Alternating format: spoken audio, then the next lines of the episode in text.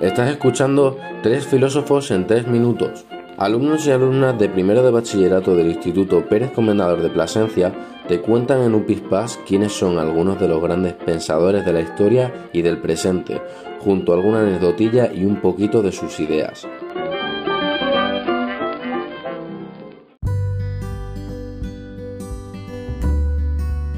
En el programa de hoy Natalia Bravo nos va a contar quién es María Zambrano, que fue una filósofa española. Lucía Monrobel nos hablará de John Stuart Mill, que es el padre del liberalismo y el utilitarismo y un gran defensor además de los derechos de las mujeres. Y por fin César Fuente nos va a hablar de David Hume, que es todo un clásico del empirismo.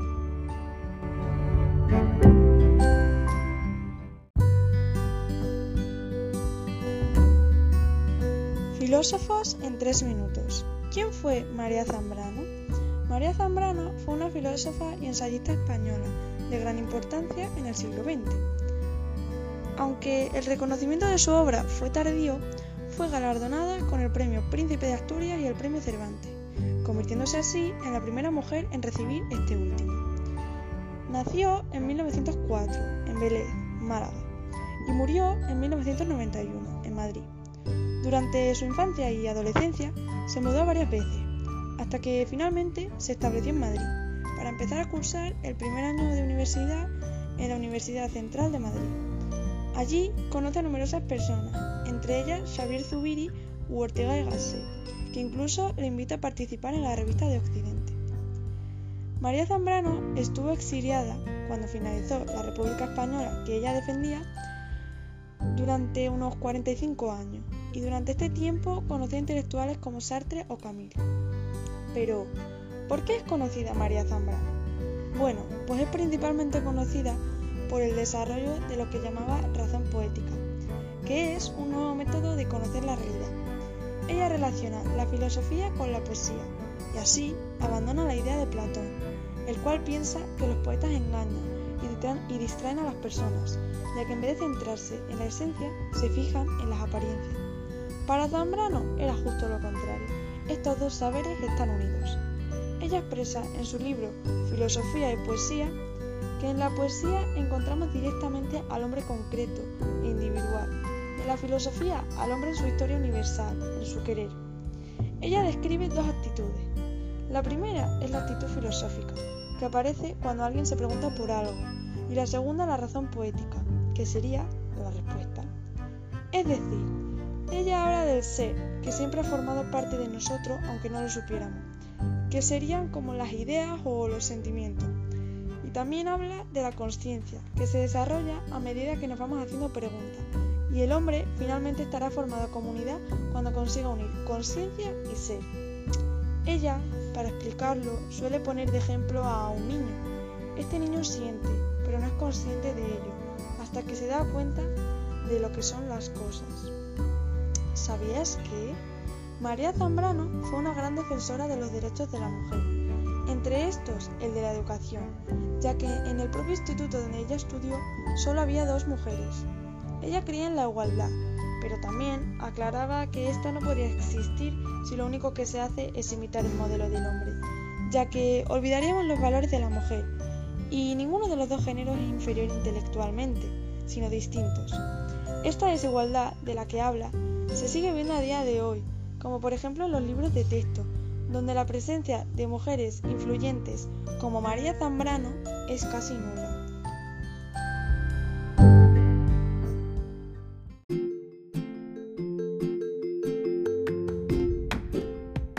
John Stuart Mill en tres minutos. ¿Quién era John Stuart Mill? John Stuart Mill fue un filósofo, político y economista que nació en Pentonville, Inglaterra, en 1806 y murió con 67 años en 1873. Desde muy pequeño recibió una gran influencia de su padre, James Mill, también filósofo y economista, además de historiador. Este le aportó una rica y amplia formación de diversas formas, como la lectura de clásicos de filosofía o derecho. Sin embargo, la presión y exigencia que John Mill experimentó le llevó a sufrir una fuerte depresión alrededor de los 20 años. Aunque le llevó tiempo superarla, también tuvo su parte buena, y es que amplió sus horizontes con ideas como las del positivismo de Comte, el romanticismo o el socialismo. Tiempo después conoció a Harriet Taylor, filósofa y feminista, con quien se casó y que, según Mill, le fue de gran inspiración. ¿Por qué es conocido? Es conocido por diversos aspectos, pero principalmente por ser uno de los pensadores más influyentes del liberalismo clásico. Y es que John Stuart Mill fue miembro del Parlamento británico, en concreto del Partido Liberal, defendiendo medidas, entre otras, a favor de los derechos de la mujer, de las clases menos privilegiadas o para reformar el sistema electoral. Además, contribuyó a la teoría económica, política y social. Vamos a ver sus principales ideas. Mill creía que todo individuo debe tener la libertad de llevar a cabo sus propias acciones siempre y cuando no dañe a otro, conocido como libertad y principio del daño. También defendía la libertad de expresión, ya que creía que el expresar y aportar ideas es necesario para el progreso social. Además, apoyaba a las minorías en cuanto a la democracia. Pensaba que había que protegerlas, ya que se imponían las ideas según el número sin tener en cuenta dichos grupos.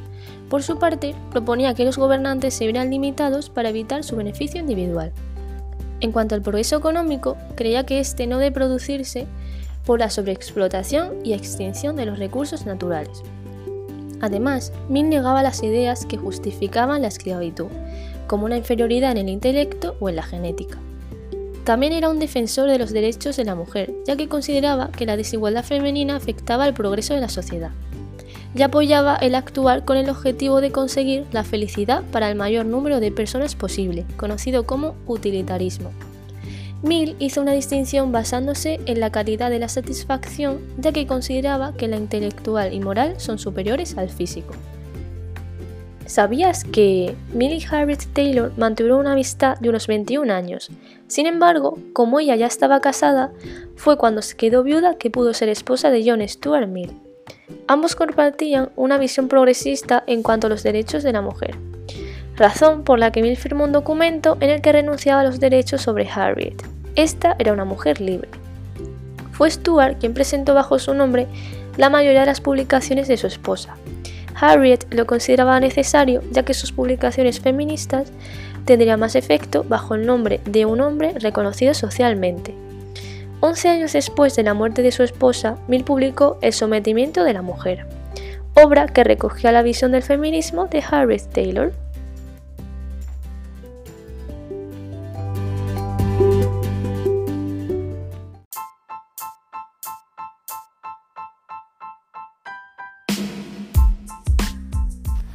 David Hume. Era un filósofo escocés que a su vez fue historiador, ensayista y economista. Nació el 7 de mayo de 1711 en Edimburgo, Gran Bretaña, y falleció el 25 de agosto de 1776 en Edimburgo. Se dio a conocer debido a sus ideas empiristas, que afirmaban que cualquier tipo de conocimiento viene de la experiencia, por su defensa del escepticismo y por el naturalismo. A Hume le influyeron mayoritariamente las ideas de John Locke y George Beckerley, aunque también lo hicieron las teorías de Descartes, Malebranche, Bayle y el barón Theobald. Hume pasó mucho tiempo creando una ciencia naturalista del hombre que examine el principio psicológico de la naturaleza humana. Estaba en desacuerdo con la teoría de la existencia de las ideas innatas y se opuso a ella varias veces afirmando que el total del conocimiento humano recae en la experiencia que tenga cada uno. Es uno de los filósofos occidentales más importantes. Sus obras más importantes son El Tratado de la Naturaleza Humana, de 1739, y La Investigación sobre el Entendimiento Humano, de 1748. También fue conocido como Tordín de Sama, por su alta expresividad oral. Hume redactó El Tratado de la Naturaleza Humana, que es un libro enfocado principalmente en la base psicológica de la naturaleza humana. En este texto se opuso principalmente a René Descartes. Critica tres conceptos en esta obra, causa, sustancia y Dios. Con el problema de causalidad, que se refiere a que nosotros esperamos que sucedan acontecimientos que hará que todo vaya bien según lo estamos pensando. Hume tiene la creencia de que el conocimiento humano viene de la experiencia. Dicho de otro modo, hay una amplia diferencia de cuando alguien siente algo en la mente y más adelante la mente anticipa o rememora esa sensación. Relaciones de ideas y cuestiones de hecho. Todo lo que investigamos y razonamos puede dividirse en dos grupos. Relaciones de ideas, por ejemplo, 2 más 2 es igual a 4. Eso es una declaración acertada, debido a que lo que razonamos pensando no va a cambiar. Sin embargo, la cuestión de hechos son ideas que proceden de la experiencia. Por cierto, hay una estatua de David Hume en Edimburgo, la cual tiene la peculiaridad de que su dedo gordo del pie es dorado. Es debido a que los estudiantes de filosofía van a besarle el dedo para que les dé suerte, y así les traspase algo de su conocimiento. Hume, que era un escéptico total, ha sido convertido en una superstición. Es un dato curioso.